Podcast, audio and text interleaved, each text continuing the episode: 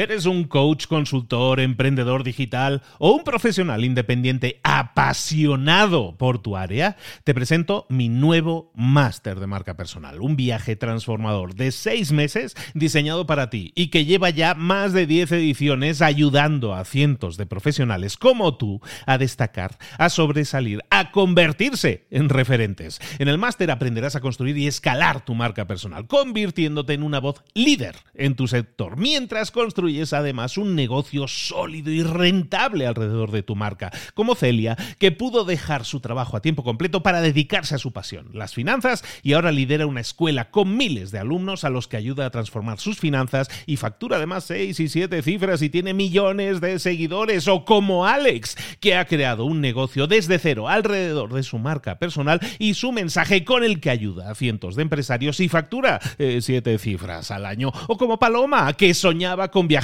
por el mundo y que ahora vive como nómada digital con cientos de miles de seguidores y más de 17.000 alumnos. Gracias al máster, su sueño pasó de ser una idea a una realidad rentable y reconocida. Este es el momento de que tú también dejes tu huella, de influir y de vivir por fin de tu pasión. Visita librosparaemprendedores.net barra marca y descubre muchas más historias de éxito de gente que confió en nuestro método. En junio comenzamos además la nueva generación y añadimos más novedades, más servicios y más soporte que nunca. Únete a la élite de profesionales que ya están cambiando sus vidas. ¿Estás listo? ¿Estás lista para desarrollar tu marca personal y ser nuestra próxima historia de éxito? Pues visita librosparaemprendedores.net barra marca y comencemos. Todo el mundo quiere una vida que sea armónica, que armonice con sus valores, con las cosas que le hacen feliz. Y mucha gente se siente normalmente con lo que hace en el trabajo, no se siente del todo satisfecha. No parece haber una salida, no parece haber un más allá, un paso a seguir que te lleve a esa vida feliz y, armónica que estaríamos buscando. ¿Por qué? Porque normalmente nos dicen, ¿no? Para conseguir eso, esa sensación de, plenitud, lo que tienes que hacer es seguir tu verdadera pasión. Seguir aquello que te apasiona realmente es lo que te va a llevar a tener esa vida armónica. Pero ¿qué pasa? Que la mayoría de personas no saben cómo detectar qué es aquello que les apasiona. Mucha gente no sabe cuál es su verdadera pasión.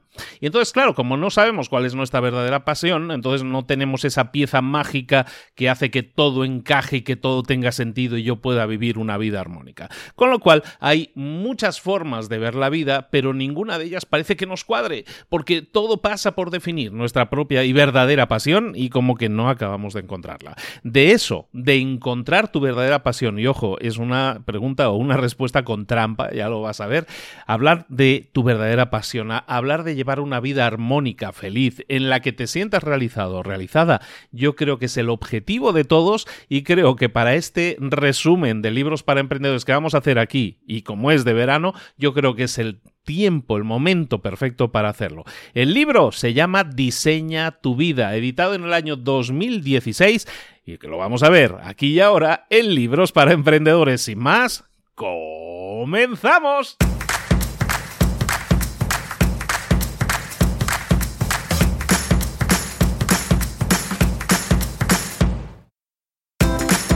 Bienvenidos al podcast Libros para Emprendedores.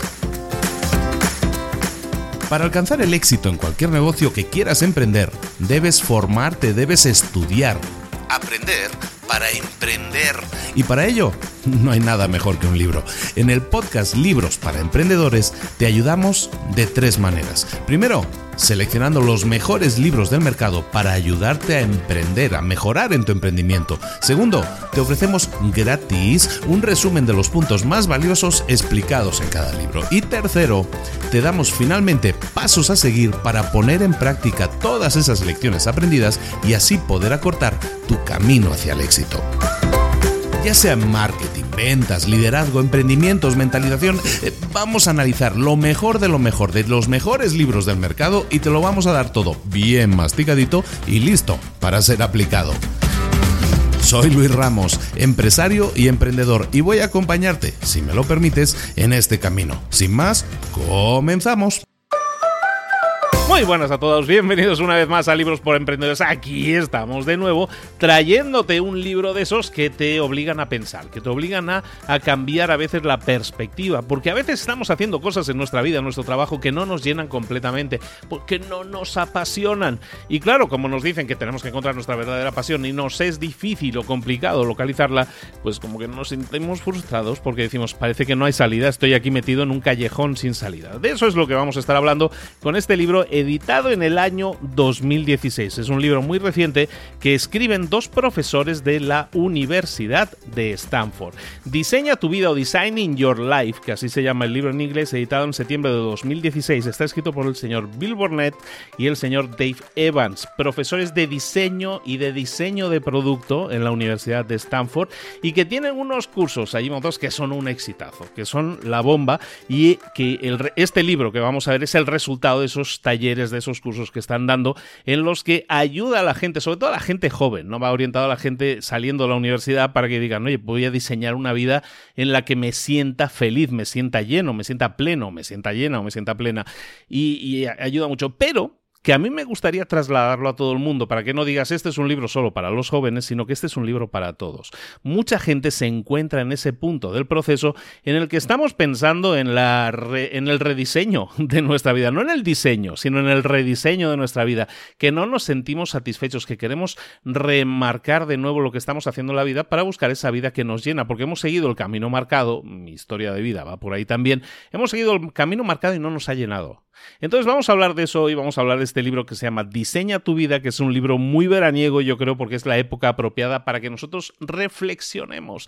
El objetivo de este libro es que las personas, sobre todo que nunca lo hayan hecho, que nunca se hayan detenido a reflexionar y a ver diferentes opciones de vida, que lo hagan y yo creo que les va a ser muy útil. Para aquellos que ya lo hayan hecho, que tengan una vida muy plena, pues a lo mejor este libro no es para ti, pero te sirve para encontrar alguna herramienta que te sirva para adaptarlo a lo que estás haciendo y hacer correcciones de rumbo, que siempre está bien.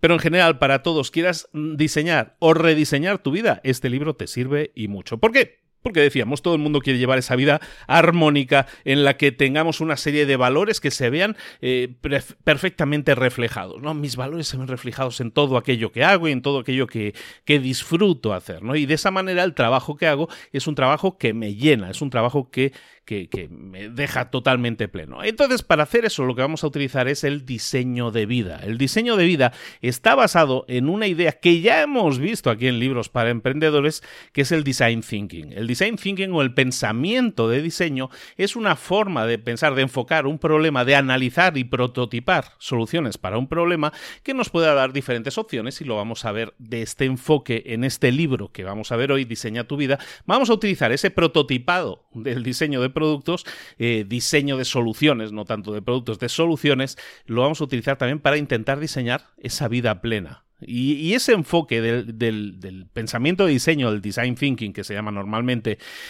tiene que ver con diseñar. Y el diseño tiene que ver, es muy diferente de la ingeniería de las cosas. La ingeniería de las cosas es cuando nosotros creamos una cosa que está diseñada para obtener, para generar una solución, ¿no? Entonces, desde un punto de vista ingeniero, eh, este producto da solución a un determinado problema. Pero cuando nosotros hablamos de, de solucionar problemas que tienen que ver con, con temas estéticos, por ejemplo, entonces utiliza el diseño mucho más que la ingeniería, ¿no? Y, normalmente grandes empresas que conocemos hoy en día lo que hacen es fusionar tanto ingeniería como diseño. Por ejemplo, la famosísima Apple, que lo que hace es eso, ¿no? Fusionar el design thinking con el, pensamiento de resolución técnica de problemas. Entonces, ¿a dónde vamos con esto? Que si nosotros pensamos que cuando hay que solucionar problemas que tienen que ver con la estética, al final la estética es algo subjetivo, tiene que ver con la emoción que generamos en las personas. Cuando nosotros hablamos, por lo tanto, de estética y de emociones, estamos hablando de pensamiento de diseño. Por lo tanto, tiene mucho sentido que si nosotros estamos buscando definir una meta a nivel personal que que nos genere una emoción positiva, entonces está claro que el pensamiento de diseño, el design thinking, nos debería ayudar. Ese es la, el razonamiento que nos dan los autores para decir por qué utilizar este enfoque cuando nosotros queremos hacer un diseño o un rediseño de vida. Recordemos, el pensamiento de diseño, el design thinking, hemos visto libros en el pasado que lo tocan y muy bien, eh, se trata de cinco actitudes mentales que nosotros integramos a la hora de, de desarrollar soluciones para determinados problemas o enfoques. El primer, la primera actitud es la curiosidad. Tenemos que ser curiosos, explorar. La segunda actitud es la experimentación experimentar es probar cosas. Tenemos primero, por un lado, tener curiosidad, explorar, y por otro lado, probar cosas para ver si no funcionan.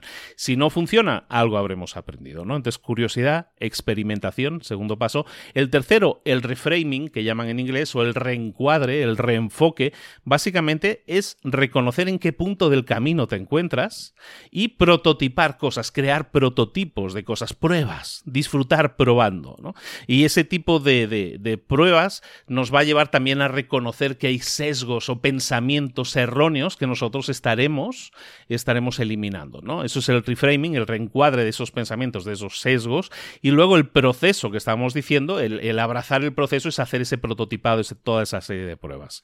Por último, tenemos el, quinto paso en el proceso, que es eh, un trabajo en equipo profundo, básicamente reconocer que el diseño de algo es fundamentalmente colaborativo. Para llegar a, una actividad, a un resultado basado en una actividad, lo debemos hacer en trabajo en equipo. Esos son los fundamentos del design thinking y eso es lo que nosotros vamos a aplicar en el resumen en el libro de hoy. ¿De acuerdo?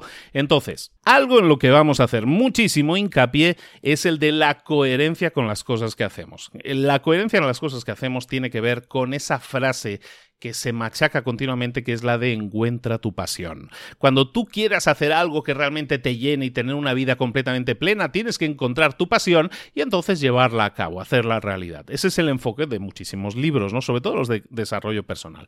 Aquí nos dan un enfoque totalmente inverso y se basa en la siguiente idea, en el siguiente concepto. Nosotros vamos a tener siempre muy complicado encontrar aquello que nos apasiona porque no somos seres eh, unidimensionales que solo tenemos una cosa que nos guste. Somos seres que tenemos muchos gustos, muchas cosas que nos apasionan, muchas pasiones. Escoger una se nos hace muy complicado, es muy difícil. Entonces aquí lo que nos, lo que nos eh, opina el libro, nos da como una idea interesante es que la pasión no la tomemos como un punto de partida, como el origen o la causa de las cosas cosas, sino que la pasión es el destino, es el resultado de hacer cosas que te gusten. Entonces, lo que vamos a ver aquí en este libro es no centrarnos, no obsesionarnos con tengo que encontrar mi pasión, porque si no la encuentro no voy a poder hacer las cosas que, me que, disfrute hacer. No, no va a ser así. Vamos a hacer cosas que disfrutemos hacer y eso va a generar nuestra pasión. El hacer cosas que disfruten, eso va a generar pasión. La pasión, según el concepto aquí en el libro, se genera a través del resultado de hacer cosas que disfrutes. Es decir, a través del resultado de diseñar una vida de forma inteligente. Vamos a ver cómo hacerlo. Vamos a ver los pasos a seguir. El primer paso, la primera herramienta que vamos a utilizar es el tablero de vida. El tablero de vida es la primera herramienta por una cosa muy esencial que explica en el libro, que me parece un gran enfoque a la hora de explicarlo, que es que el verdadero diseño de las cosas, un buen diseño de las cosas, se trata siempre de identificar correctamente el problema y después resolverlo de forma efectiva. Hay un tema de identificación de problema y luego resolución. Entonces, lo que nosotros, eh, cuando nosotros enfrentamos nuestra vida o, o queremos diseñar nuestra vida sin utilizar ninguna herramienta, lo que hacemos es basarnos en esas ideas, en esos sueños, en cosas que a veces tenemos que en realidad son ideas que nosotros no podemos cambiar, pero que afectan a nuestra toma de decisiones. Vamos a hablar sobre eso porque es súper, súper importante que entendamos lo siguiente. Yo no puedo definir a dónde quiero ir, yo nunca voy a saber la dirección hacia dónde enfocarme, hacia dónde ir, hasta que no sepa en dónde me encuentro ahora mismo, en qué lugar estoy ahora mismo. Y es muy importante que reflexionemos sobre eso y es importante que lo hagamos mediante este tablero de vida. Y vais a ver que es muy sencillo de entender, pero antes hablemos de, de escoger los problemas adecuados, ¿no? Porque muchas veces nos centramos en escoger un problema que no podemos resolver y eso nos frustra. Una de las decisiones más importantes que vas a tomar en tu vida siempre es la de escoger en qué problemas te vas a enfocar. En el libro se ilustra el tema con uno de los autores, Dave, uno de los autores, habla de, de los peligros que conlleva escoger un problema erróneo. Es un Dave, era una persona que creció viendo los documentales de Jacques Cousteau en la tele, yo también, yo me siento súper identificado, y claro, veíamos esas aventuras submarinas en la televisión y él soñaba con ser, creía que quería ser como Jacques Cousteau, quería ser un, biólogo marino, y entonces se metió a la universidad porque dijo, yo tengo clara la meta, yo quiero ser el otro Jacques Cousteau y quiero eso, y entonces se centró en esa meta, escogió ese, esa meta sin saber realmente qué es lo que conllevaba hacerlo. Entonces, cuando empezó a analizar, después de dos años y medio de estudiar en la carrera, analizar qué es lo que realmente hacía un biólogo marino y se dio cuenta de que eso a mí no me gusta, lo que hacen no me gusta, o sea, me gusta la idea, me gusta el concepto, me enamora la idea, pero realmente lo que hacen, lo que conlleva el trabajo, a mí no me gusta. Entonces, ¿Es importante seguir manteniendo ese sueño cuando realmente no disfrutas lo que estás haciendo? Pues realmente no. Entonces siempre tenemos que intentar enfocarnos en tener una mentalidad de aprendiz, de estar siempre intentando aprender algo eh, y simplemente experimentando cómo se siente al hacer tal cosa. Si yo quiero ser biólogo marino, lo más importante no es soñar con eso y olvidarme de todo lo demás, sino soñar con eso puede ser, pero si sueño con eso, voy a ponerme a ver qué es lo que hace realmente un biólogo marino. Voy a bajarlo a tierra cuál es su día a día, qué es lo que hace. Eso que hace y que tiene que hacer todos los días, ¿eso me gusta realmente o, simplemente no me gusta? Tenemos que entender que hay muchas cosas que nosotros no podemos cambiar y tenemos que reconocer también aquellas cosas que no son problemas, cosas que nosotros no vamos a poder solucionar. En el pensamiento de diseño, sobre todo en el diseño de vida, hay cosas que reconoceremos en nuestra vida sobre las cuales no podemos pasar a la acción todas esas cosas que nosotros no podemos cambiar no cuentan como problemas. Entonces, si no cuentan como problemas, nosotros no podemos escogerlas como metas de vida. Por ejemplo, un ejemplo que también ponen en el libro, que habla de alguien que quiera sueñe con ser poeta. Sueña con ser poeta, pero detecta que hay un problema o cree que es un problema que es que, claro, los, los, poetas no se ganan bien la vida, cobran muy poco dinero y entonces la vida de un poeta es muy agónica en ese sentido porque le pagan poco y el estatus de los poetas en la sociedad actual tampoco no está muy bien percibido. Entonces, eso no son problemas, porque puedes hacer algo tú para solucionarlos. No puedes hacer nada. Es el statu quo de las cosas, es el estado de las cosas. Entonces, si no es algo sobre lo que tú puedas accionar, si no es algo sobre lo que tú puedas eh, impactar positivamente para hacer un cambio, si tú no lo puedes hacer, entonces eso no son problemas. Y entonces, si no puedes tomar acción, y eso no son problemas, entonces los vamos a quitar de la lista. Y entonces, ¿qué pasa con el que quiere ser poeta? Pues tiene que entender que hay hechos de la vida que son como la gravedad, que son como la gravedad. Existen. La gravedad existe. Yo no la puedo eliminar, yo no la puedo cambiar. La, la gravedad existe. Por lo tanto, solucionar la gravedad no es algo en lo que yo me pueda dedicar. No es un problema porque yo no puedo hacer nada. No hay una acción que yo pueda realizar. Entonces, si yo acepto eso, entonces si yo quisiera ser poeta, pero acepto que eh, la paga del poeta es malísima y todo eso, y yo quiero tener una buena calidad de vida, entonces ¿qué es lo que voy a hacer? Pues voy a buscar otra cosa que me permita tener buena calidad de vida, es decir, hacer cosas que me den lo que yo quiero también tener, que es calidad de vida, y si sueño con ser poeta, pues lo voy a hacer como un hobby porque si yo lo sigo disfrutando y lo sigo disfrutando haciendo, bueno, pues lo voy a seguir haciendo. Y eso es muy importante, que detectemos aquellas cosas sobre las que no podemos impactar negativamente ni positivamente, y esos son hechos, no son problemas a solucionar. Y nosotros lo que vamos a hacer es dedicarnos siempre a encontrar problemas en los que solucionar algo. Ahora bien, decíamos que para que según el enfoque del diseño, lo que nosotros tenemos que hacer es saber dónde estamos para saber a dónde queremos llegar. Y eso es lo que vamos a hacer aquí con este tablero de vida que te decía que es esta primera herramienta. El tablero de vida es muy sencillo.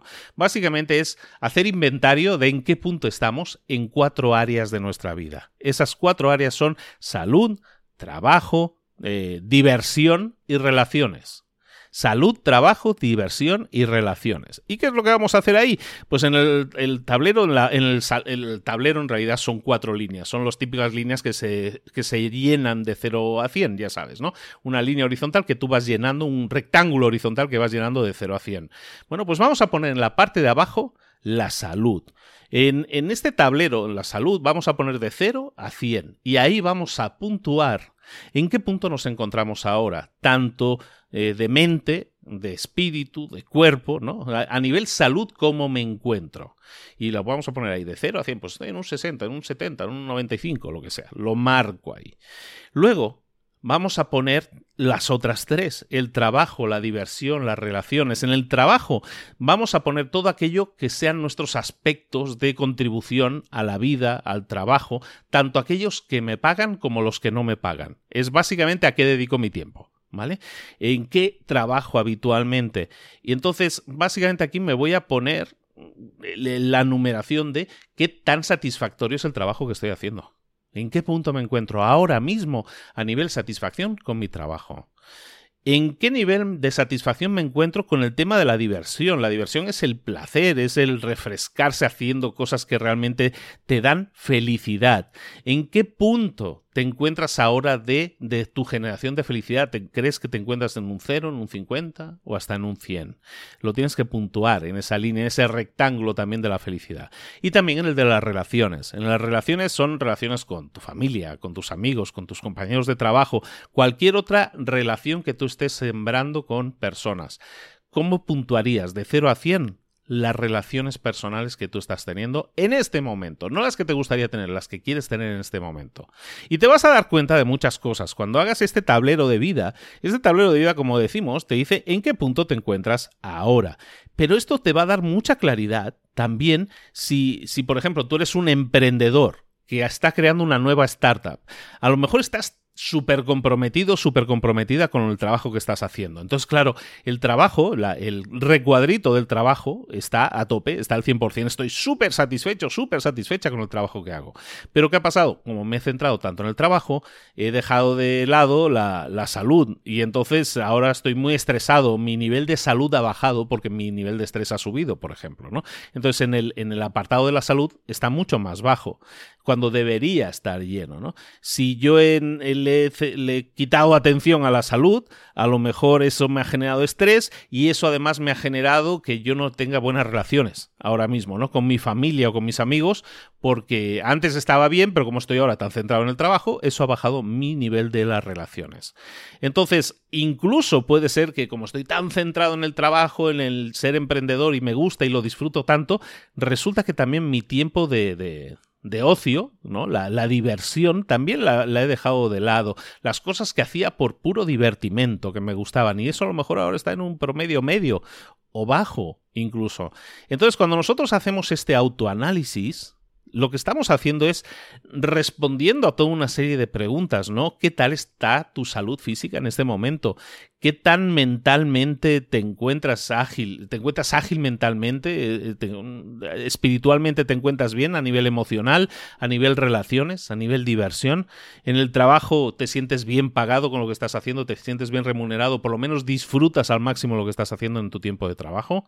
En el tema de las, eh, de las diversiones sigues jugando como si fueras un niño, sigues haciendo cosas que realmente te divierten o ya no. Y en el tema de las relaciones, ¿qué tan saludables son las relaciones con tu familia? Por ejemplo, con tus amigos, con tu pareja, cómo está funcionando tu vida amorosa. Todo eso tiene que ver con las relaciones. Entonces, cuando nosotros tenemos claro todo eso, tenemos un tablero de vida que nos dice exactamente por dónde empezar ya hemos clarificado dónde puede que tengamos problemas. Problemas que sí tenemos que identificar para poder resolverlos. Eso nos va a dar el camino a seguir, porque el diseño de nuestra vida tiene que hacer que nuestro tablero de vida se sienta al 100% en todas esas áreas. No puede ser. Podemos generar desequilibrios de una forma puntual. Los emprendedores lo saben. Sabemos que cuando estamos eh, lanzando un proyecto, eh, todo el mundo se, todo se apaga a nuestro alrededor, solo tenemos pensamiento para nuestro proyecto. Pero tiene que ser de forma puntual porque siempre tenemos que tener equilibrado nuestro tablero de vida. Si ahora mismo no lo sientes equilibrado y sientes que eso no va a ser temporal, sino sientes que eso no es parte de un plan, sino simplemente la vida te está llevando por ahí, eso es una señal de alarma grave para decir tengo que hacer un rediseño de mi vida. Entonces, en este ejercicio hemos entendido en qué punto nos encontramos actualmente en nuestro camino de vida, en qué punto me encuentro ahora. Ahora lo que necesitamos es una brújula una brújula que nos permita descubrir si vamos bien en la vida. Normalmente una brújula nos ha servido para saber hacia dónde tengo que ir, ¿no? Siempre hemos entendido la brújula de esa forma, pero tenemos que entender la brújula dentro de nuestro diseño de vida como eh, la frase que lo puede identificar muy bien que dicen en el libro es, quizás no sé hacia dónde voy, pero siempre sé si voy en la dirección adecuada. Quizás no sabemos cuál es la meta, no sé a dónde voy a llegar, pero sé que estoy yendo en el lugar, estoy yendo por el camino adecuado. Y eso si te pones a analizar la frase, creo que es súper sugestivo, ¿no? Es súper interesante que nosotros pensemos de esa manera, porque aunque no sabemos hacia dónde vamos, si sentimos que vamos en el lugar eh, por el camino adecuado, sabemos que vamos bien y nos sentimos confiados y eso nos hace disfrutar de lo que hacemos con pasión. Entonces yo creo que es muy importante, me gusta mucho este concepto de esta brújula de, de vida, este concepto de la brújula de vida. Y lo que vamos a hacer es crear entonces esta, esta brújula de vida de una forma muy sencilla. Nosotros tenemos que tener claras dos cosas, dos frases que tienen que ver con nuestra filosofía. Una es la filosofía de nuestro trabajo y otra es la filosofía de nuestra vida. Nuestra filosofía de trabajo debe incluir todo aquello que nosotros creemos y pensamos sobre nuestro trabajo. ¿Para quién es? ¿Por qué lo estamos haciendo? ¿Qué, ¿Qué, es lo que hace que sea bueno o malo lo que yo estoy haciendo? Mi filosofía de trabajo es lo que el trabajo que haces significa para ti.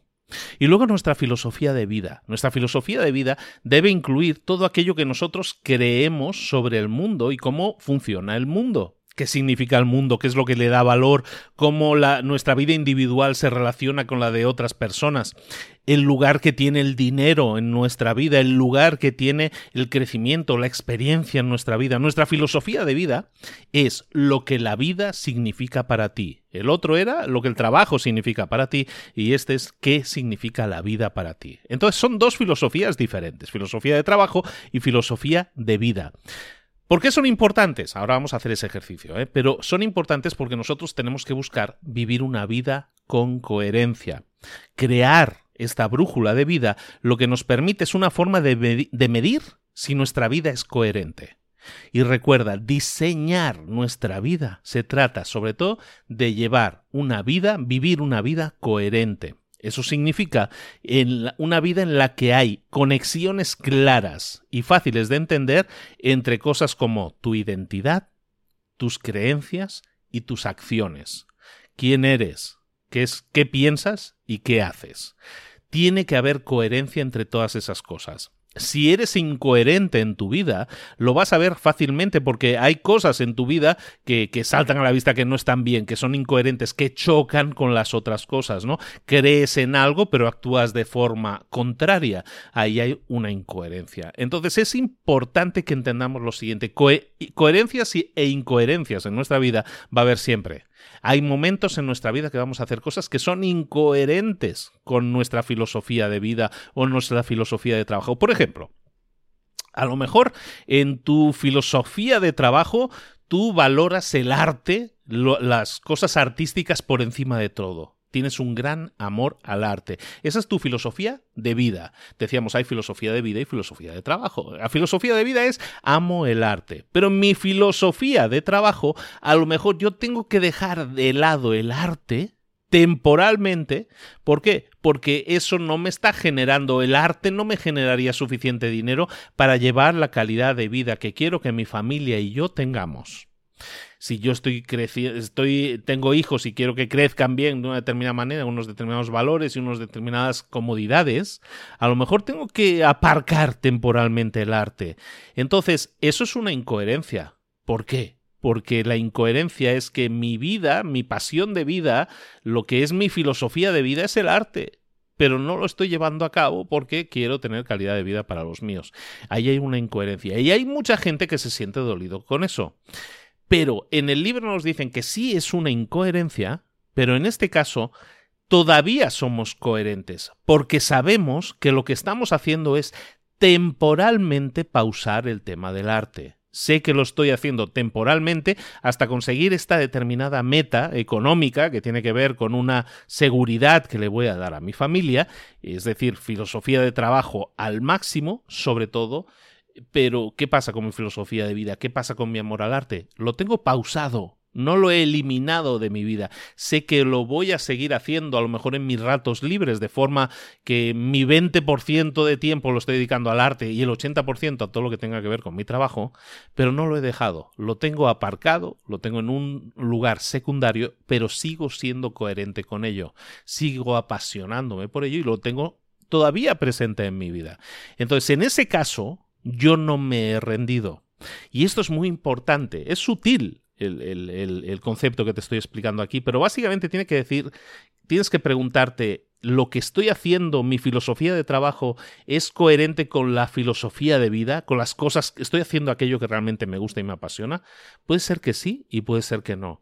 Si es que sí, felicidades, vida coherente. Pero si es que no, entonces empieza a pensar si eso va a ser temporal o va a ser para siempre. Si realmente todo se ha quedado en un sueño o realmente lo tienes aparcado o le estás dedicando menos tiempo de una forma temporal, pero el arte sigue siendo, en este ejemplo, ¿eh? el arte sigue siendo lo más importante en tu vida. Entonces la coherencia sigue estando ahí. Eso quiere decir que no sé hacia dónde voy a llegar, no sé hacia a dónde voy a llegar, como decíamos en la frase, pero sé que voy por el camino adecuado. ¿Vale? Entonces, ser coherente puede tener que decir a veces que hay que ser flexible para hacer las cosas que se tengan que hacer en ese momento, pero no abandonar mi filosofía de vida o mi filosofía de trabajo. Puede ser una u otra la que vayamos a cambiar. Entonces, ¿cómo vamos a hacer este ejercicio de la brújula de la vida para saber exactamente en qué punto estamos? Oye, pues básicamente haz una descripción ahora mismo. Pilla un papel y haz una descripción de tu filosofía de trabajo. Un párrafo, ¿eh? una cosa un poco amplia, pero no, no te pongas aquí a hacerme una novela. 250, 300 palabras. ¿Qué es lo que crees que el trabajo significa para ti? ¿Para quién es el trabajo que tú realizas? ¿Cómo se relaciona tu trabajo con la sociedad? ¿Qué es lo que hace que tu trabajo sea disfrutable, que valga la pena? Eh, requiere de dar un servicio a otras personas? ¿Qué lugar tiene el dinero en tu filosofía de trabajo? ¿El dinero lo estás viendo como una herramienta para conseguir algo? Eh, ¿Tu trabajo tiene algo que ver con crecimiento? ¿Tiene que ver con satisfacción, con transformación, con el uso de tus activos, de tus talentos? Escríbelo en una hoja. ¿Cuál es tu filosofía de trabajo? Una vez lo hayas hecho, escribe tu filosofía de vida, también con la misma tecnología de párrafo más o menos amplio, 250-300 palabras, con eso es más que suficiente. ¿Cuál es el significado de tu vida? ¿Qué significa la vida para ti? ¿Por qué estás tú aquí? ¿Y cuál es el sentido que tiene lo que tú estás aportando eh, con tu vida o con lo que tú haces a la vida de los demás? ¿Cómo se relaciona tu vida de individuo con los demás, con tu familia, con tu país, con la humanidad? Qué es bueno y qué es malo, qué consideras bueno, atractivo, de qué quieres que se llene tu vida, alrededor de qué quieres que gire tu vida. ¿Cuál es tu rol como ser humano? ¿Y qué significa para ti palabras como la justicia, la injusticia, el amor, el odio, los conflictos? Todo eso tiene que ver con tu filosofía de vida. Una vez lo hayas hecho, una vez tengas los dos, tienes filosofía de trabajo y filosofía de vida. Ahora, analiza ambas respuestas que has dado. Analiza ambas respuestas y pregúntate en qué se complementan la una con la otra. ¿En qué puntos están siendo complementarias tu filosofía de vida y tu filosofía de trabajo? Ahí hay temas interesantes que tienen que ver con tu disfrute, con la, llevar una vida realmente plena. Pero seguramente hay otras cosas que identifiques que en las que hay conflicto. ¿Cuáles son esas visiones de la vida y del trabajo que están en conflicto la una con la otra? sin, si te das cuenta de que hay conflictos en ese sentido, entonces a lo mejor tienes que revisar lo que has escrito. Tienes que ajustarlo, tienes que corregirlo, tienes que definirlo mejor. Está bien. Pero responde con honestidad porque te estás respondiendo a ti mismo o a ti misma. Y si por cierto estás escuchando esto mientras vas en el coche o estás en el gimnasio y no puedes ahora mismo escribir ¿por qué no pausas este audio un momento y te vas a tu, eh, igual seguramente lo estás escuchando desde el teléfono, porque no vas a tu teléfono, a tu, a tu registro de notas de voz y te grabas una nota de voz respondiendo a ambas preguntas. De esa manera vas a ir haciendo todo este ejercicio a la vez que estás haciendo esa otra cosa sin interrumpir tus actividades, ¿no? Y sin que nos choquemos ni nada parecido. Ahora sí, vamos al, al siguiente ejercicio. El siguiente ejercicio se trata de que encontremos nuestro camino. Si te fijas, estamos partiendo de la base de ¿en qué punto me encuentro? Y una vez hemos encontrado en qué punto me encuentro, estamos ya pensando en otro tipo de cosas, ¿no? Como acabamos de ver ahora, cuál es el mi filosofía de vida, mi filosofía de trabajo para ver cuál es la vida coherente o incoherencias que pueda haber en mi vida. Ahora vamos a hablar de encontrar el camino y para encontrar el camino en el libro básicamente eh, tenemos que entender que lo que estamos destruyendo es el mito de que el trabajo no, no es disfrutable, que la gente no disfruta trabajando, el trabajo no se disfruta y que nos encontremos con la mentalidad adecuada, que es que el disfrute es lo que nos va a guiar para encontrar cuál es nuestro trabajo ideal. ¿Cuál es ese trabajo ideal? Viene del disfrute. El disfrute va a ser la guía para encontrar el trabajo ideal. Y de eso vamos a hablar, de encontrar nuestro camino, y eso lo vamos a utilizar mediante lo que se llama la navegación. En el libro lo llaman la navegación de tu vida. Navegar por tu vida, básicamente navegar, nos va a permitir, nos ayudará a saber cuál es el destino que tenemos en mente o deberíamos poner en nuestra brújula en mente. Para eso necesitamos, lo único que necesitamos es brújula, necesitamos dirección y sobre todo necesitamos poner muchísima atención a las claves. Hay una serie de claves en tu vida, hay una serie de pistas que ahora mismo a lo mejor quizás no le has prestado atención, pero vamos a hablar de un ejercicio que nos va a ayudar a hacerlo. Básicamente, para navegar por nuestra vida adecuadamente, vamos a buscar pistas que estén relacionadas con implicación, con energía y con disfrute. ¿Qué significa implicación? Bueno, pues implicación es cuando nos sentimos implicados en algo. Entonces, lo que vamos a hacer aquí, ahora lo vamos a hablar, es un registro de las cosas que hacemos. Pero cuando nosotros hablamos de implicación, estamos hablando de que nos demos cuenta de qué tan implicados estamos en las cosas en las cosas que estemos haciendo en nuestro trabajo.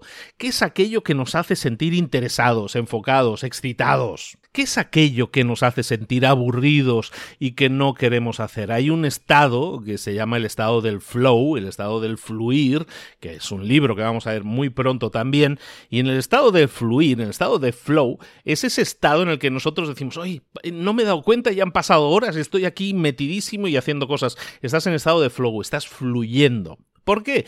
Porque estás implicado o implicada haciendo algo. Bueno, pues de esa implicación tenemos que darnos cuenta de ese tipo de cosas, de ese tipo de señales, de pistas. Estas son las pistas, ¿no? Una la implicación, otra es la energía. Eh, empieza a ponerle atención a tus niveles de energía qué tan vital, qué tan vivo o tan viva te sientes.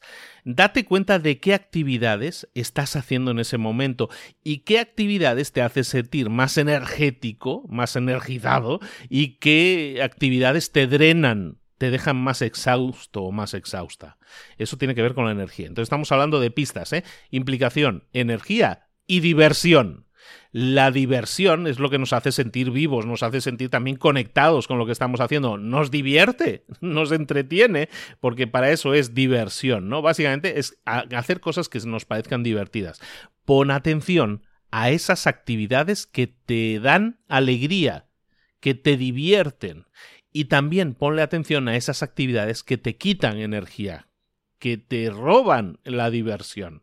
Entonces lo que vamos a hacer en este ejercicio es llevar un diario. Vamos a hacer un diario de orientación para saber para orientarnos, para encontrar nuestro camino, nuestra salida, para decodificar cuál es esa, esa vida que queremos diseñar, tenemos que llevar un registro de las cosas que estamos haciendo. Y no un registro que sea de uno, dos, tres días, un mínimo, dicen en el libro, de tres semanas. Y lo que vamos a hacer aquí es registrar las actividades que estemos haciendo, cuándo las estábamos haciendo, con quién las estábamos haciendo y si sobre todo me sentía yo divertido, energizado, energético y también implicado porque de esa manera yo puedo identificar qué actividades me dan y qué actividades me quitan.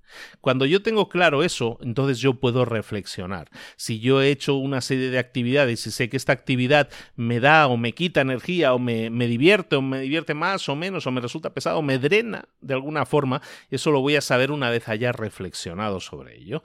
¿Qué voy a hacer en esa reflexión? Hay una zona en mi diario en la que yo voy a reflexionar qué es lo que estoy aprendiendo de mi diario, qué temas, qué sorpresas me he encontrado, qué, cosas recurrentes están apareciendo una y otra vez y que me generan energía o que hacen que esté más o menos implicado. De estas reflexiones, de estas reflexiones, de ese eh, ritual de dejar todas mis actividades guardadas durante por lo menos tres semanas, voy a encontrar un montón de material que me va a permitir identificar patrones reales, patrones de comportamiento tuyos. Entonces empieza a escribir estas reflexiones. Las reflexiones no tienen por qué ser diarias, reflexiones las puedes hacer semanalmente, pero diariamente haz un registro de tus actividades. Y sobre todo de esas actividades te están mm, señalando si estás más o menos implicado, más o menos divertido. Todo eso lo tenemos que, eh, lo tenemos que registrar. Y de esa manera semanalmente vamos a hacer una reflexión para saber exactamente qué cosas están, estamos viendo ahí que parecen patrones que se repiten una y otra vez. Para ayudarte con las reflexiones, es muy importante también que anotes en tus actividades con quién estabas porque el quién es importante, con quién estabas. Eso puede haber afectado a tu experiencia. ¿Estabas solo o estabas con alguien? Eso es importante que lo sepamos. ¿Qué? El qué, qué estabas haciendo, con quién lo estabas haciendo y qué estabas haciendo. ¿Qué actividad era? ¿Era una actividad estructurada o desestructurada? ¿Tenías un rol específico o simplemente estabas allí apareciendo y ya está? ¿Dónde? Tienes que también registrarlo. ¿Dónde fue? ¿Dónde estabas? ¿Cómo te hizo reaccionar el entorno? ¿El entorno te animó, te desanimó? Quizás fuera el entorno el problema. Y también las interacciones. ¿Con quién estabas interactuando? ¿O con qué estabas interactuando? ¿Con gente? ¿Con cosas? ¿Con máquinas? ¿Esa interacción fue formal? ¿Fue informal? ¿Había objetos? ¿Había dispositivos? ¿Cómo eran? ¿Cómo te hicieron sentir? Entonces el quién, el qué, el dónde y las interacciones, el con quién o con qué, es muy importante que lo registres en tus actividades porque te puede dar también un montón de información de pistas para saber a través de tu, eh, de tu diario de orientación para dónde tenemos que ir. Cuando nosotros lo utilicemos, de forma adecuada, estaremos utilizando, estaremos teniendo un plan estratégico para diseñar nuestra vida basado en nuestras experiencias, en nuestras sensaciones. Por ejemplo, uno de los autores del libro habla de cómo él experimentaba su, estado de flow, de fluir, cuando estaba en lecciones de, dibujo, ¿no? Cuando estaba aprendiendo dibujo, pero que también se, sentía muy energético cuando salía ah, con su esposa en, citas para ir a cenar o cuando daba clases cuando estaba dando clases. Pero había toda una serie de actividades que tenían que ver con la universidad que en las que su energía eh, bajaba, pero no en todas sino dependiendo de la temática, dependiendo de la asignatura que estuvieran haciendo, pues ahí su implicación era mayor o era menor. Y se sintió sorprendido de encontrarse con que había cosas que él creía que le, que le gustaban y que realmente le estaban drenando energía. Cuando nosotros llevamos ese diario e identificamos cómo nos sentimos en esos niveles, en esos momentos, eso nos permite detectar cosas que podemos corregir. Yo puedo rediseñar una actividad que ahora mismo detecto que no me está gustando, puedo buscar entonces rediseñarla para hacer que funcione mejor, que me sienta más implicado, que me, sea más divertida. A lo mejor puedo reestructurar mi calendario para eh, utilizar mis biorritmos más altos, mi, mi fuente de energía más alta, para entonces poner ahí alguna serie de actividades que me sumen y no me drenen energía, ¿no? Para mover las actividades de, que me drenan energía o eliminarlas o delegarlas o moverlas a otro sitio. Pero si lo detecto, lo puedo hacer. Si no lo detecto, soy incapaz de hacerlo. Entonces empecemos también a trabajar ese diario de orientación para saber cómo orientarnos dentro de nuestra propia vida. Y ahora llegamos al siguiente ejercicio que yo creo que es fundamental también, que entendamos que cuando nosotros queremos diseñar nuestra vida, eh, no tenemos que quedarnos con la primera idea que nos venga a la mente, sino que tenemos que partir de un pool, de un grupo de ideas. Es decir, está bien que nosotros generemos nuevas ideas, muchas ideas, porque eso significará que nunca me voy a quedar bloqueado o bloqueada. Y entonces también es importante que nos quedemos con esta idea de mentalidad, que es que necesito múltiples ideas, explorarlas también, para así saber cuál va a representar mi vida y mi futuro, aquella que más me va a llenar. Entonces, para eso, básicamente, ¿qué es de qué estamos hablando? Que tenemos que generar ideas, tenemos que generar ideas. Entonces, de acuerdo a los principios del diseño de vida que estamos viendo aquí, si yo quiero ser un diseñador de mi, vida, de mi propia vida, tengo que seguir estos dos principios. Cuando puedo escoger de muchas ideas, va a ser mejor el resultado. Y nunca voy a intentar escoger la primera solución al problema que se me ocurra. ¿De acuerdo? Esta es parte de los dos principios del diseño de vida. Entonces, ¿qué es lo que vamos a hacer para eso? Generar ideas, generar ideas. ¿De dónde van a salir esas ideas? Vamos a hacer un mapa mental. El mapa mental es un concepto que ya hemos explicado en varios resúmenes anteriores, pero básicamente es un dibujo basado en burbujas en el que cada burbuja representa una idea, un concepto. Entonces vamos a poner en la burbuja central el concepto que estemos tratando o problema a solucionar, por ejemplo, y alrededor pues toda una serie de burbujitas que van saliendo alrededor de esa burbuja, que son ideas que están eh, orbitando alrededor, ¿no? Y cada una de esas ideas a su vez puede tener subideas, ¿vale? Esa es la idea del mapa mental, ¿no? Ese, ese dibujo de burbujillas, digámoslo así. Ahora, ¿Qué es lo que vamos a hacer nosotros? Pues crear un mapa mental en el cual vamos a crear nuestro mapa y de ahí vamos a sacar ideas para diseñar nuestra propia vida. Y lo vamos a hacer a través de nuestro diario de exploración. ¿Recuerdas que hace un ratillo estamos hablando de este, en el punto anterior, hemos estado hablando del diario de exploración, que no era otra cosa que ese diario en el que poníamos las cosas que, oye, que nos ponían, ¿no? Aquellas cosas que nos divertían, aquellas cosas en las que yo me sentía más implicado, más divertido, en aquellas que realmente me generaban una experiencia mejor, me, me ponían un estado de fluir, ¿no?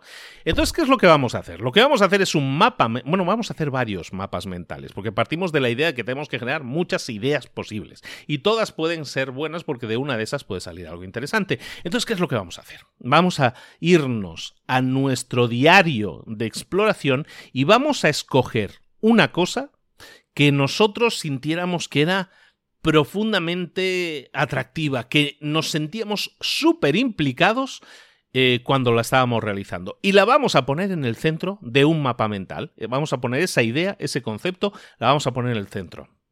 Y de la misma forma, en otra hoja diferente, vamos a hacer otro mapa mental con otra actividad que a lo mejor no tiene que ver tanto con la implicación, pero que te energizaba mucho, que te daba mucha energía. Y esa la vamos a poner en el centro de un segundo mapa mental. ¿vale? Tenemos un mapa mental con una actividad que realmente me hace sentir muy implicado. Tenemos un segundo mapa mental con una actividad que me, hace, me da mucha energía, me genera mucha energía positiva. Y vamos a hacer un tercer mapa mental con algo que me parezca profundamente divertido, que me lo paso muy muy bien haciéndolo. Y lo vamos a poner en el centro. Para cada uno de esos mapas vamos a escoger tres cosas tres cosas que vamos a poner alrededor de ellas. Tres cosas que nos vengan a la mente. Estamos haciendo un vaciado de nuestra mente, estamos descargando nuestra mente. ¿Qué tres conceptos asociados con esa idea que hay en el centro te vienen a la mente? Cuando tú estás pensando en esa idea central, ¿qué son esos tres conceptos que te vienen a la mente para cada uno de tus mapas mentales?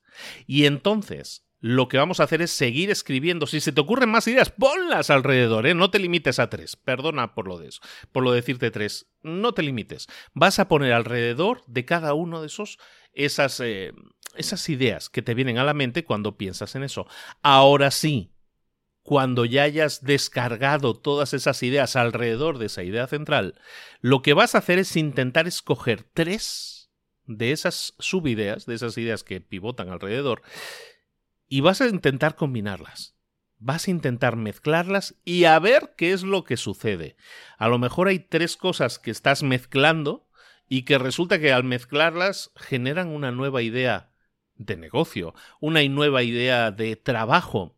A lo mejor si lo quieres ver como un empleo, lo que podríamos estar escribiendo es una descripción de un empleo perfecto que tuviera que ver con esas cosas. Y a lo mejor lo que estamos haciendo es escribir, escribir cosas que no son realistas. Puede ser, puede ser que sean cosas que no sean realistas.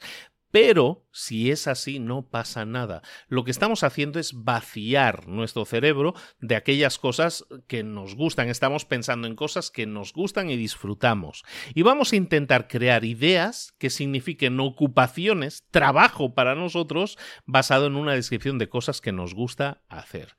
Da igual si ninguna de esas soluciones es realista. No pasa nada. El único punto aquí es descongelar, desmomificar tus pensamientos y poner tus ideas a fluir.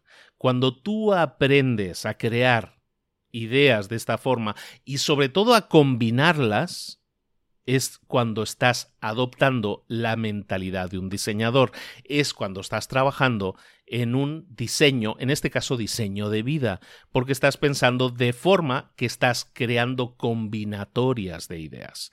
Muchas ideas de cosas que vas a poder hacer en tu vida en realidad no son ideas originales, son combinatorias de ideas que tú ya tienes en tu mente, que tú disfrutas hacer. Entonces, si tú combinas dos, tres cosas que disfrutas hacer, pues está claro que el resultado seguramente sea algo súper disfrutable. A lo mejor eso es algo que luego no está alineado con tus resultados de vida, como decíamos. A lo mejor eso no me genera dinero. Mm, bueno, hay que analizar cómo podemos hacer de eso un negocio o algo que te llene a nivel monetario o a, o a nivel de calidad de vida, que eso también va a ser importante. Pero aquí tienes una mina de ideas inacabable a medida que tú empieces a entender lo siguiente. ¿De dónde sale todo esto? ¿Recuerdas de dónde salía? Salía de tu diario, de actividades. Por lo tanto, cuando nosotros queremos tener nuevas ideas, ideas que nos eh, nutran, ideas que nos parezcan divertidas, lo que tenemos que hacer es hacer cosas. Estar haciendo cosas continuamente, estar con mentalidad de aprendiz constantemente. Y luego lo que vamos a hacer es intentar combinar esas cosas que realmente nos gustan. ¿Tiene sentido? Yo creo que tiene todo el sentido. Es decir, partimos del hacer, de hacer actividades, de, identificar cuáles nos gustan más, desarrollar esas actividades en mapas mentales e intentar crear perfiles de ideas que nos permitan tener posibles soluciones a esa gran incógnita que es cómo diseñar una vida que me sea plena. Puede ser, para terminar con este punto, puede ser que nosotros en este momento nos encontremos con algo que veíamos al principio del resumen, que era encontrarnos con cosas que son inamovibles, con cosas que no podemos cambiar esas no son problemas que nosotros podemos solucionar, ¿no? Era como cuando hablábamos de la gravedad o cuando hablábamos de que los poetas están mal pagados. Yo ahí no, no hay nada accionable que yo pueda hacer para resolverlo. Entonces eso no es un problema. Entonces lo que tenemos que hacer ahí es, es identificarlo para saber si en alguna de estas ideas de mapas mentales que estamos desarrollando ahora, ver si alguna de esas ideas hay cosas que son inamovibles, que yo no puedo hacer nada para cambiarlas y si no puedo hacer nada para cambiarlas, entonces no, no, no voy a hacer nada. Es así de simple. Si yo no puedo hacer nada para cambiarlas, no voy a hacer nada. Voy a seguir buscando otras ideas en las que yo sí puedo hacer cosas, puedo aportar cosas que me puedan sumar y encima disfrute hacer. Y de esa manera estaré hablando de cosas que realmente disfruto hacer y las estaré combinando. Seguramente salen cosas, ideas que a lo mejor no habías pensado nunca, que a lo mejor no son trabajos entre comillas formales que existan, pero seguramente son los trabajos que a ti te gustaría estar haciendo. Ahí hay un gran punto de partida para saber hacia dónde podemos empezar a caminar. Ahora sí, vamos a diseñar un plan de vida. Bueno, ¿qué digo uno? Vamos a diseñar tres planes de vida. Vamos a diseñar múltiples vidas. Porque cuando nosotros diseñemos múltiples vidas maravillosas o planes de vida maravillosos eh, y escogemos entre alguno de ellos, la decisión nunca va a ser errónea. La decisión siempre va a ser buena. Entonces vamos a diseñar, en el siguiente ejercicio vamos a diseñar tres planes de aventura porque así lo vamos a llamar, planes de aventura. Para aplicar este principio, vamos a desarrollar estos tres planes de aventura separados. Cada uno de ellos va a detallar una vida diferente que tú podrías vivir y ahí vamos a incluir factores que tengan que ver con tu carrera profesional y factores que no tengan que ver con tu carrera profesional. Y los vamos a limitar a periodos de 3 a 5 años. ¿Por qué? Porque normalmente es el ritmo natural de las personas cuando tienen proyectos. Eh, nuestras vidas, en realidad, muchas veces se desdoblan en, en actos de 3 a 5 años, en temporadas de 3 a 5 años. Entonces, vamos a, a diseñar esos planes de 3 a 5 años, nuestros planes de aventura, que se van a centrar en algo que ya tenemos en mente actualmente. Puede ser en el plano, en el plan número uno, una vida que ya estemos viviendo actualmente. Imaginemos cómo sería nuestra vida si la prolongáramos tal cual está dentro de cinco años, y eso nos va a dar una muy buena idea hacia dónde vamos.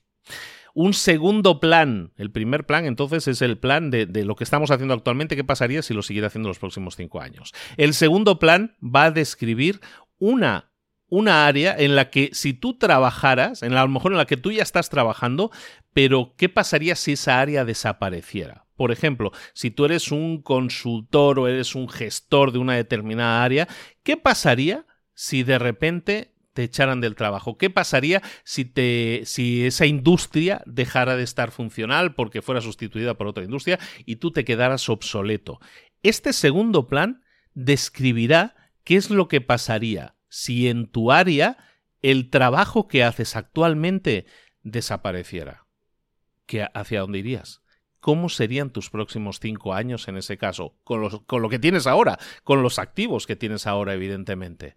Entonces, escribe ese segundo plan. Y el tercer plan describirá algo, un plan, será un plan en el que vas a describir qué es lo que pasaría si ni tu reputación, ni tu dinero fueran importantes. ¿Qué es aquello que tú harías con total seguridad si supieras que te va a generar el soporte que tú necesitas a nivel financiero, probablemente, y si supieras que nadie se va a reír de ti? Entonces, escribe esos tres planes, esas aventuras, esos planes de aventura para los próximos cinco años. Esos planes de aventura necesitan incorporar componentes como un título que resuma la esencia de ese plan una, un, una línea de tiempo visual que incluya no solo eventos que tengan que ver con el trabajo, sino también eventos personales que tú quieras o esperes experimentar en esos próximos cinco años. A lo mejor es correr una maratón, a lo mejor es eh, casarte, a lo mejor es tener un hijo o un segundo hijo. Eh, todo eso son eventos personales. Entonces, en esa línea de tiempo, eh, identifícalos también, porque también afectan positivamente a, tu crecimiento y a tu, a tu, sensación de plenitud y encima los estás de alguna manera preveniendo, estás pensando en ellos. Entonces, que tenga un título descriptivo, que tenga una, una, una línea de tiempo que incluya eventos mm, de trabajo y personales. Tercero, que también incluya un tablero con el cual nosotros podamos medir cosas, igual que estábamos midiendo nuestro tablero de vida, estábamos midiendo aquello de la salud, la, la, diversión y todo aquello, necesitamos que cada uno de tus planes tenga un tablero en el que nosotros podamos medir tus recursos. ¿Tienes el tiempo, dinero, habilidades o cualquier otro recurso necesario para llevar a cabo este plan, sí o no? Eh, también el nivel de, de, lo que de disfrute, el nivel de lo que te gusta este plan. Este plan, ¿qué tanto te gusta este plan? De 1 a 10 o de 0 a 100, eh, ¿en qué nivel de gusto te da este plan? O sea, si lo ves, lo lees, lo revisas y dices, jo, esto sí me gustaría hacerlo. ¿En qué punto? De 0 a 100. ¿Cómo lo puntuarías? También tu nivel de confianza. ¿Qué tan confiado, qué tan confiada te encuentras con, la, con el posible desarrollo de este plan? Y luego, ¿también este plan es coherente? Pregúntate si este plan es internamente coherente, si es consistente, si resuena con el tipo de trabajo, el tipo de vida que tú has definido que quieres tener, tu filosofía de trabajo y tu filosofía de vida. Entonces es importante que tengas todo eso. Y un último paso es que tras diseñar estas múltiples vidas que has creado, estas múltiples, estos múltiples planes de aventura, múltiples plano, planes de aventura que estamos creando, lo que necesitamos es ponerlos a prueba y comentarlos con otras personas. Como hablamos en el design thinking, en el pensamiento de diseño, el, el, el grupo de soporte, el trabajo en equipo es fundamental. Entonces, crea esos tres planes y explícaselos a un grupo de gente, un puñado de gente, de tres a seis personas, gente en la que confíes, gente que te conozca y que te den una retroalimentación honesta y, reacciones constructivas a cualquiera de tus tres planes de aventura. Se los vas a presentar, los vas a compartir con ese grupo de personas cercanas y vas a escribir todo aquello que esas personas te digan, porque esa retroalimentación te va a servir para hacer toma de decisiones mucho más informada, teniendo en cuenta ópticas que a lo mejor no has tenido en cuenta. Es decir, tus planes no son definitivos y estás exponiendo aquello que vas a hacer, sino unas ideas que se te han venido a la mente de hacia dónde podrías dirigir tu vida y quieres la retroalimentación de la gente que es más cercana a ti. Vale, ahora tenemos nuestros planes de aventura, tenemos esos tres planes, ya hemos empezado a trabajar en esas ideas de futuro. Ahora lo que vamos a hacer es prototipar, vamos a explorar estas alternativas para ver cuál de ellas podemos avanzar, podemos mover hacia adelante. Básicamente, prototipar, recordemos, es validar cosas, validar cosas lo más rápidamente posible, lo más económicamente posible, y no solo estoy hablando de dinero, sino también de tiempo. Entonces, en el diseño de vida también tenemos que prototipar, no solo igual que hablamos en el design thinking, el diseño en el en el pensamiento de diseño, también en, el diseño de vida también tenemos que prototipar. Y eso nos va a permitir tener las preguntas correctas, las preguntas que realmente tenemos que hacernos. Nos va a permitir visualizar e incluso experimentar con alternativas y poner a prueba todo aquello que nosotros estamos asumiendo que es cierto. Y para eso, recordemos, tenemos que poner en práctica las cosas el pensamiento de diseño, dice la, ley número 2, dice que tenemos que experimentar, tenemos que prototipar y tenemos que hacerlo lo más rápidamente posible. Entonces, lo que vamos a hacer es eso, exactamente. Entonces, si yo tengo un diseño de vida posible, ¿no? Tenemos uno de esos planes de aventura que resuenan en mí, que me gustan, que me parecen una idea que dices, o sea, es algo que estaría, estaría interesante explorar. Entonces, lo que vamos a hacer es empezar por buscar a personas con las que podamos hablar y que nos y a las que vamos a entrevistar. Buscamos que nos expliquen ¿Cómo es eso que nosotros pensamos que queremos hacer? ¿Cómo es en la realidad el día a día de, como decíamos, del biólogo marino? ¿Cuál es su día a día? ¿Qué son las cosas que está realmente haciendo? Vamos a entrevistar a esas personas para aprender de ellos cómo es la vida que vive alguien que se dedica a eso. Antes de hacerlo, quiero saber de qué va, no simplemente quedarme con la idea que me enamora, sino saber cuál es la realidad del día a día de esa idea. Y para eso vamos a hacer ese, ese tema de exploración de entrevistas. Pero no solo eso, vamos a explorar también con experiencias. Vamos a ver cómo podemos experimentar en nuestra vida real, cómo llevar a prueba, igual que cuando vas a comprarte un coche, primero lo pruebas, ¿no? Te lo dejan probar y te das una vuelta con el coche para ver cómo se siente. Pues nosotros queremos lo mismo, tenemos un plan de aventura. ¿Qué podemos hacer? para ponerlo a prueba de forma rápida. A lo mejor ahí conocemos a alguien que ya lo esté haciendo cabría la opción de empezar a trabajar con ellos, colaborar con ellos, aunque, aunque fuera gratis, ¿eh? simplemente para saber qué se siente al hacer ese tipo de trabajo. ¿Por qué no lo ponemos a prueba? ¿Por qué no nos ponemos manos a la obra, nos arremangamos y empezamos a hacer antes que a pensar en hacer. De esa manera podemos poner a prueba muy rápidamente, mediante un trabajo de becario, mediante un trabajo de, de, voluntariado incluso, ver si eso es algo que realmente nos guste, nos atrae, nos llena. Y de esa manera, también incluso a través de esa experiencia, podemos enriquecer mucho más nuestro plan. Vamos a utilizar nuestros planes de aventura mediante entrevistas con personas que nos den una visión realista de las cosas y también con nuestras propias experiencias y exploraciones. Y también, por último, vamos a intentar crear un grupo de brainstorming. El brainstorming, también otro concepto que hemos hablado muchas veces eh, de él, es básicamente sentarnos y hacer una lluvia de ideas, que esa es la traducción literal, hacer una lluvia de ideas. En este caso, hacer una lluvia de ideas sobre lo que es el diseño de esa vida. Vamos a tomar uno de esos planes y vamos a intentar conseguir a tres a seis personas que nos puedan ayudar en este ejercicio. A lo mejor si eres parte de un mastermind puedes hacerlo con tu grupo de mastermind, si no estaría bien crearlo. Porque lo que vamos a hacer es simplemente crear toda una serie de preguntas abiertas que nos permitan saber respuestas de lo que nosotros queremos explorar.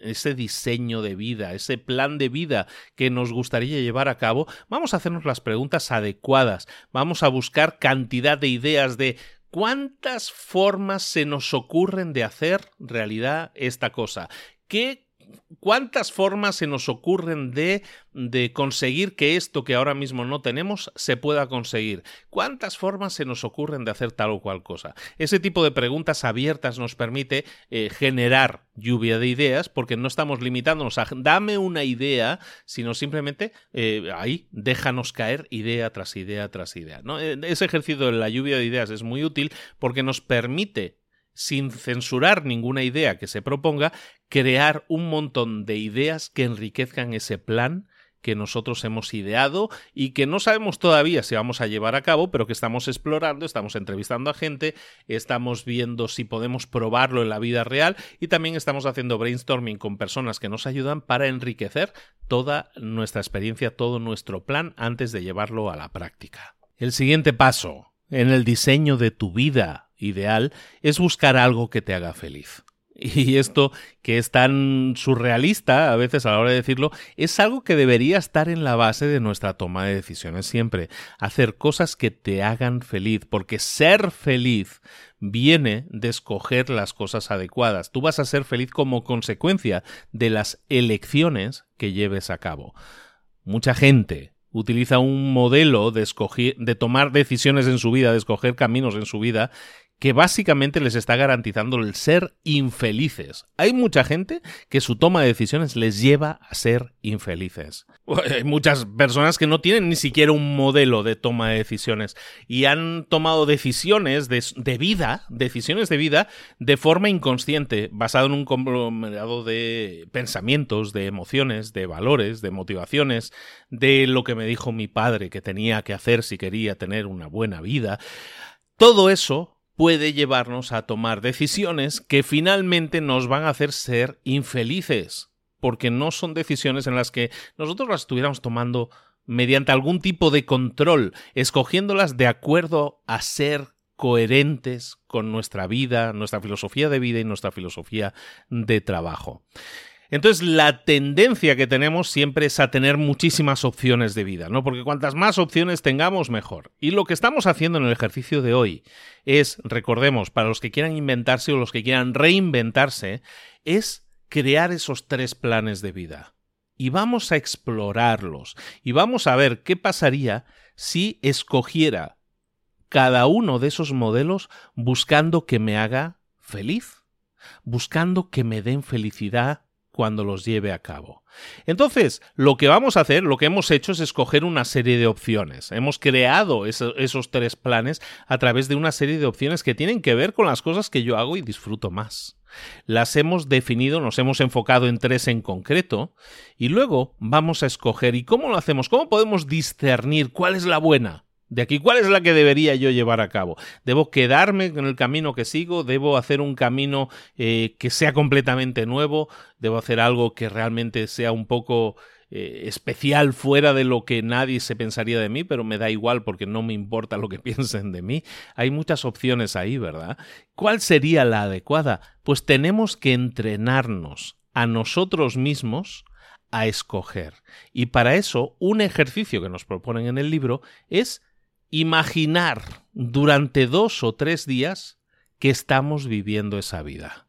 Y sí, se parece muy subjetivo lo que te estoy diciendo, pero no lo es tanto. Si lo piensas, ¿qué pasaría si yo tomara la decisión de seguir con un plan determinado? Y lo que voy a hacer es vivir en mi mente esos próximos dos o tres días como si estuviera haciendo eso cómo sería mi vida, cómo sería mi día a día, cómo serían las acciones que yo estaría realizando en mi día a día y son acciones que me suman, que me que me hacen feliz o no, que me acercan a la felicidad o no, o que ahora que las estoy pensando y me estoy visualizando haciéndolas, eh, realmente tampoco es algo que yo quisiera hacer, como decíamos, como aquel que quería ser biólogo marino y cuando empezó a hacerlo se dio cuenta de no, esto para mí no es.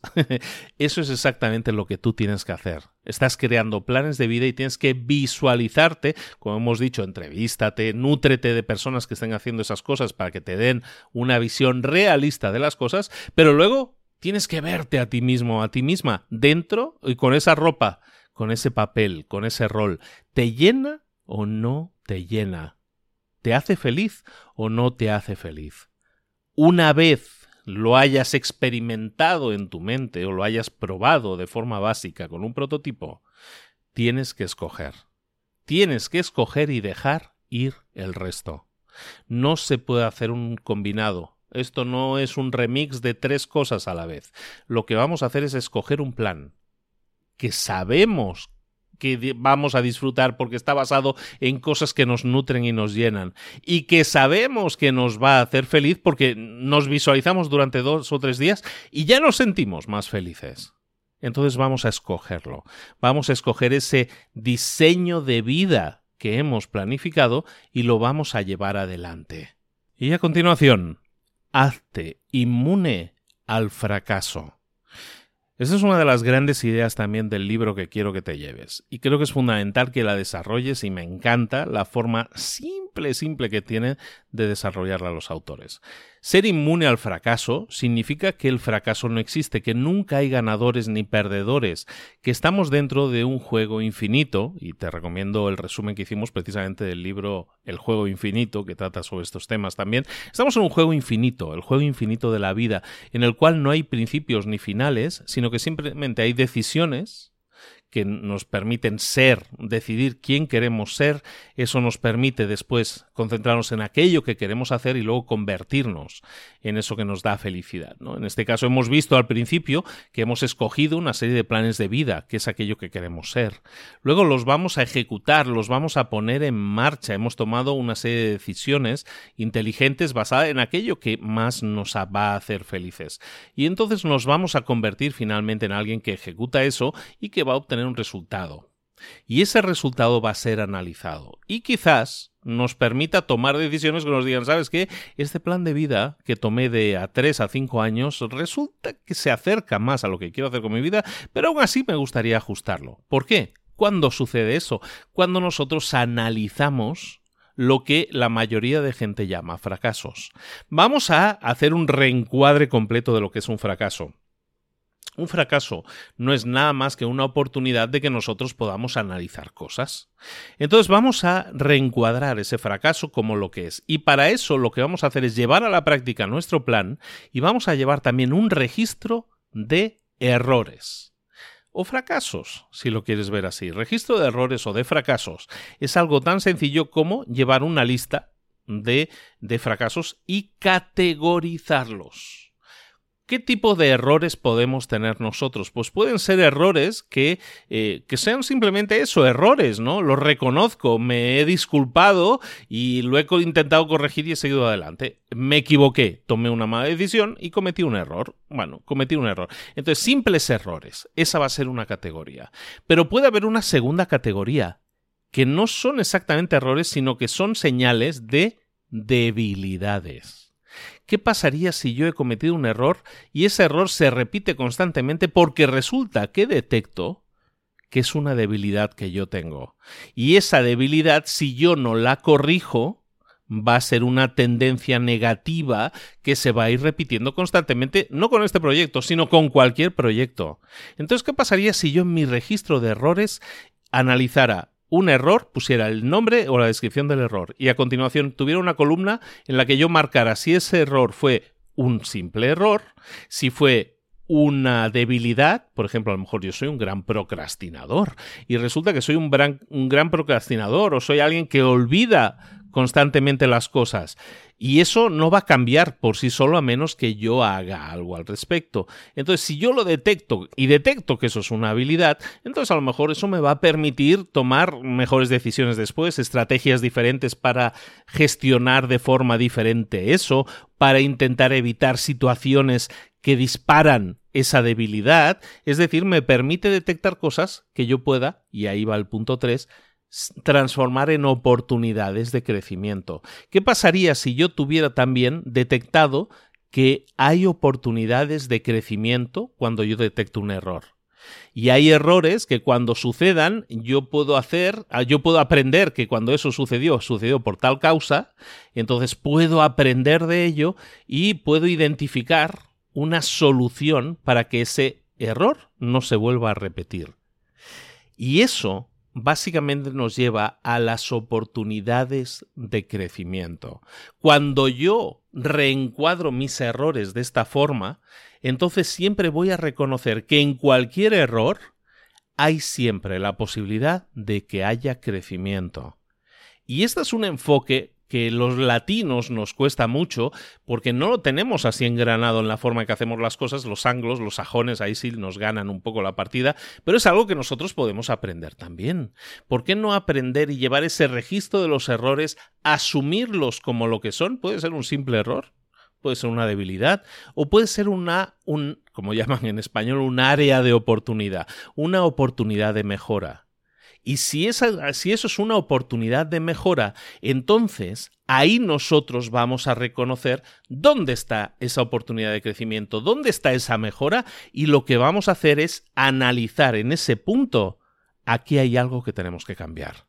Y lo vamos a cambiar en ese momento el llevar un registro de errores, el analizar cada error que cometemos de forma fría, analizable y decir, es un error, o no, no, no es un error, es una debilidad. O no solo es una debilidad, sino que también es algo que podríamos corregir de forma permanente haciendo esto o aquello. Nos va a permitir mejorar. Y nuestro plan de vida, que tenía un objetivo que era hacer cosas que nos, que nos gusten, que disfrutemos y que nos hagan felices, si además vamos detectando los errores que se van a, a cometer en el camino se van a cometer errores sin eso, eso, es así. ¿Qué pasaría si nosotros los detectáramos y supiéramos que esos errores son corregibles? Algunos de ellos no, pero hay algunos otros que son evitables o que podemos eliminar completamente de nuestra vida. Eso es algo que vale mucho la pena hacer y es un grandísimo enfoque siempre para tener en tu vida no solo en tu vida laboral, también en tu vida personal. ¿Qué pasaría si llevaras también un registro de los errores y los analizaras de esta forma, unos a uno, uno a uno, y vieras oportunidades de crecimiento, oportunidades de mejora, debilidades que a lo mejor tenemos que trabajar o que tenemos que intentar evitar que se produzcan? Ahí hay muchísima información valiosa para ti y para tu desarrollo en tu plan de vida. Y eso nos lleva al último punto, y ya terminamos con ello, que era que cuando nosotros hablamos del design thinking, del, pensamiento de diseño, ahí también se habla del trabajo, del profundo trabajo en equipo, ¿no? Nosotros también en nuestro diseño de vida tenemos que contar con un equipo. Y ese equipo, hay dos tipos de equipo con el que tenemos que contar siempre. Un equipo que vamos a llamar el equipo general y otro el equipo específico. ¿Cuál es el equipo general? Tu equipo general es alguien en tu vida y en tu diseño de vida, sobre todo, consiste en gente que juega tres diferentes roles. El, equipo general, estoy hablando ahora. El primer rol puede ser el de aliados, el segundo el de jugadores clave y el tercero entre eh, el círculo íntimo. los aliados son amigos u otras personas cercanas a ti y que se preocupan por tu vida, aliados que están dispuestos a darte feedback, retroalimentación sobre tus planes de vida. Esa gente con la que puedes contar siempre. Esos son tus aliados. Luego, dentro de tu equipo general también necesitas contar con jugadores clave. Esos jugadores clave son eh, compañeros de trabajo o gente con la que trabajas directamente en tu vida y sobre todo en tus esfuerzos de desarrollo de plan de vida cuáles son esas personas con las que vas a estar trabajando con las que vas a estar trabajando de forma íntima también. Y de forma íntima también tienes que tener eh, familiares, gente cercana, ese, ese grupo íntimo de gente que te apoya de forma de corazón, digamos así, no solo desde una parte cerebral, sino también desde el corazón. Estas personas, tu círculo íntimo, es la gente más influyente en tu proyecto del diseño de vida, porque son los que van a incidir sobre tu toma de decisiones de una forma más directa. Por lo tanto, a ese círculo íntimo son a personas a las que vas a tener que tener siempre informados, sí o sí, sobre todo lo que está pasando con tu plan de vida. Este es el, equipo general. ¿Y cuál es el equipo específico? Y eso es muy interesante. Lo hemos hablado hoy, hemos hablado de tienes a lo mejor un, un, mastermind de gente con la que te reúnas habitualmente, si no vamos a formarlo. Y ese mastermind, ese equipo específico, es un equipo que va a consistir de tres a seis personas que tú vas a escoger de tu equipo general. Y son, son personas con las que vas a compartir tu proyecto de diseño de vida directamente. Son personas con las que vas a hacer el brainstorming, la lluvia de ideas. Son personas que van a estar directamente involucradas y que te van a dar también directamente esa retroalimentación sobre tus planes de aventura que estábamos diseñando. Son gente son equipo con el que te vas a reunir para hablar específicamente de tu plan de aventura. Y los tienes que tener, pero no van a ser las únicas personas que necesitas también en tu equipo. Si es posible, busca mentores. Incluye a uno o varios mentores en tu equipo específico. O por lo menos intenta que estén dentro de tu equipo general. Los mentores son personas que ya han recorrido un camino, que ya han obtenido unos resultados y que te pueden explicar cómo ellos lo han hecho para conseguirlo. Entonces, no se trata de, de, que sea obligatorio, pero sí sería deseable que tengas a mentores en tu vida, personas a las que pedirle consejo, basado en su experiencia, no en sus opiniones.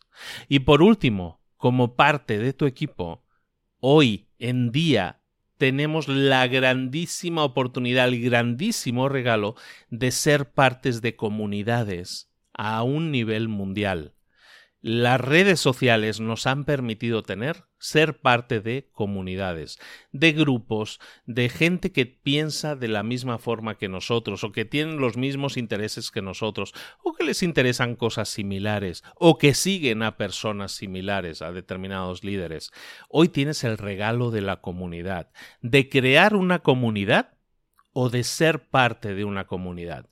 Sabes que, que yo hablo mucho de marca personal porque todos mis conocimientos los estoy aterrizando como hoy para crear tu negocio, para diseñar tu plan de vida, yo creo que lo mejor que puedes hacer, lo más sólido que puedes hacer es transformar esto en tu marca personal.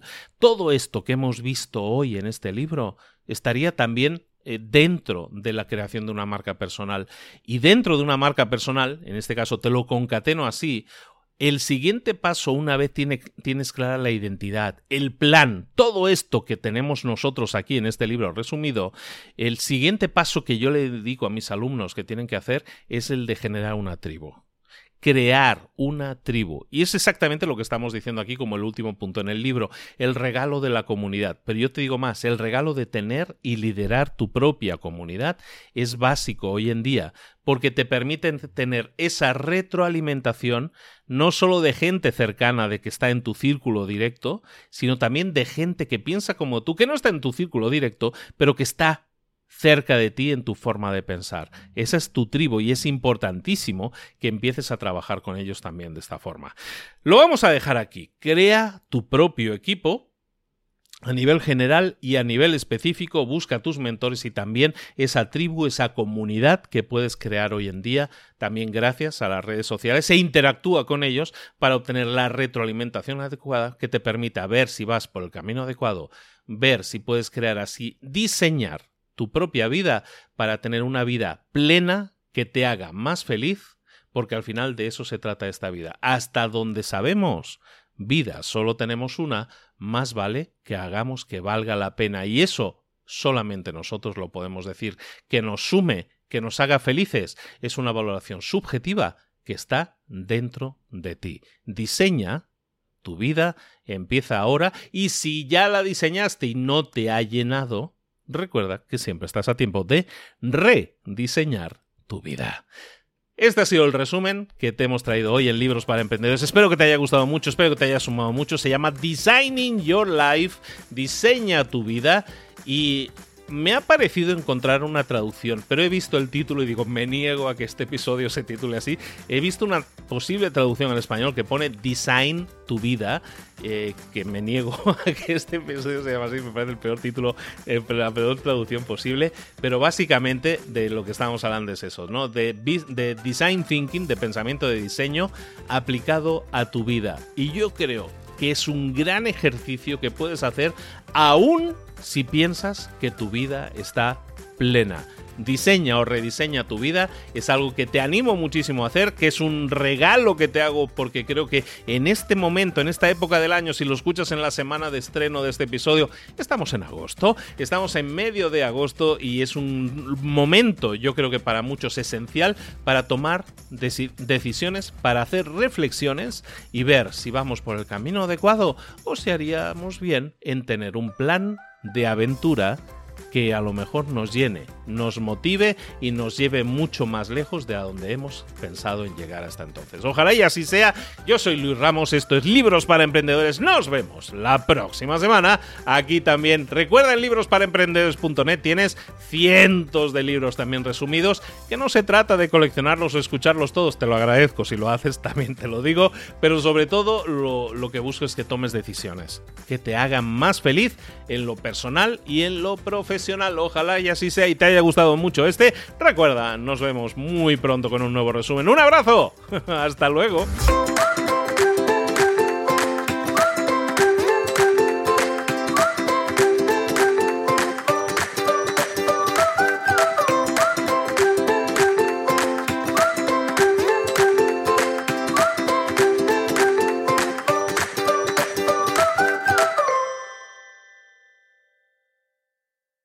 ¿Eres un coach, consultor, emprendedor digital o un profesional independiente apasionado por tu área? Te presento mi nuevo máster de marca personal, un viaje transformador de seis meses diseñado para ti y que lleva ya más de 10 ediciones ayudando a cientos de profesionales como tú a destacar, a sobresalir, a convertirse en referentes. En el máster aprenderás a construir y escalar tu marca personal, convirtiéndote en una voz líder en tu sector, mientras construyes es además un negocio sólido y rentable alrededor de tu marca, como Celia, que pudo dejar su trabajo a tiempo completo para dedicarse a su pasión, las finanzas, y ahora lidera una escuela con miles de alumnos a los que ayuda a transformar sus finanzas y factura además seis y siete cifras y tiene millones de seguidores, o como Alex, que ha creado un negocio desde cero alrededor de su marca personal y su mensaje con el que ayuda a cientos de empresarios y factura eh, siete cifras al año, o como Paloma, que soñaba con viajar viajar por el mundo y que ahora vive como nómada digital con cientos de miles de seguidores y más de 17.000 alumnos. Gracias al máster, su sueño pasó de ser una idea a una realidad rentable y reconocida. Este es el momento de que tú también dejes tu huella, de influir y de vivir por fin de tu pasión. Visita librosparaemprendedores.net barra marca y descubre muchas más historias de éxito de gente que confió en nuestro método. En junio comenzamos además la nueva generación y añadimos más novedades, más servicios y más soporte que nunca. Únete a la élite de profesionales que ya están cambiando sus vidas. ¿Estás listo? ¿Estás lista para desarrollar tu marca personal y ser nuestra próxima historia de éxito? Pues visita librosparaemprendedores.net barra marca y comencemos.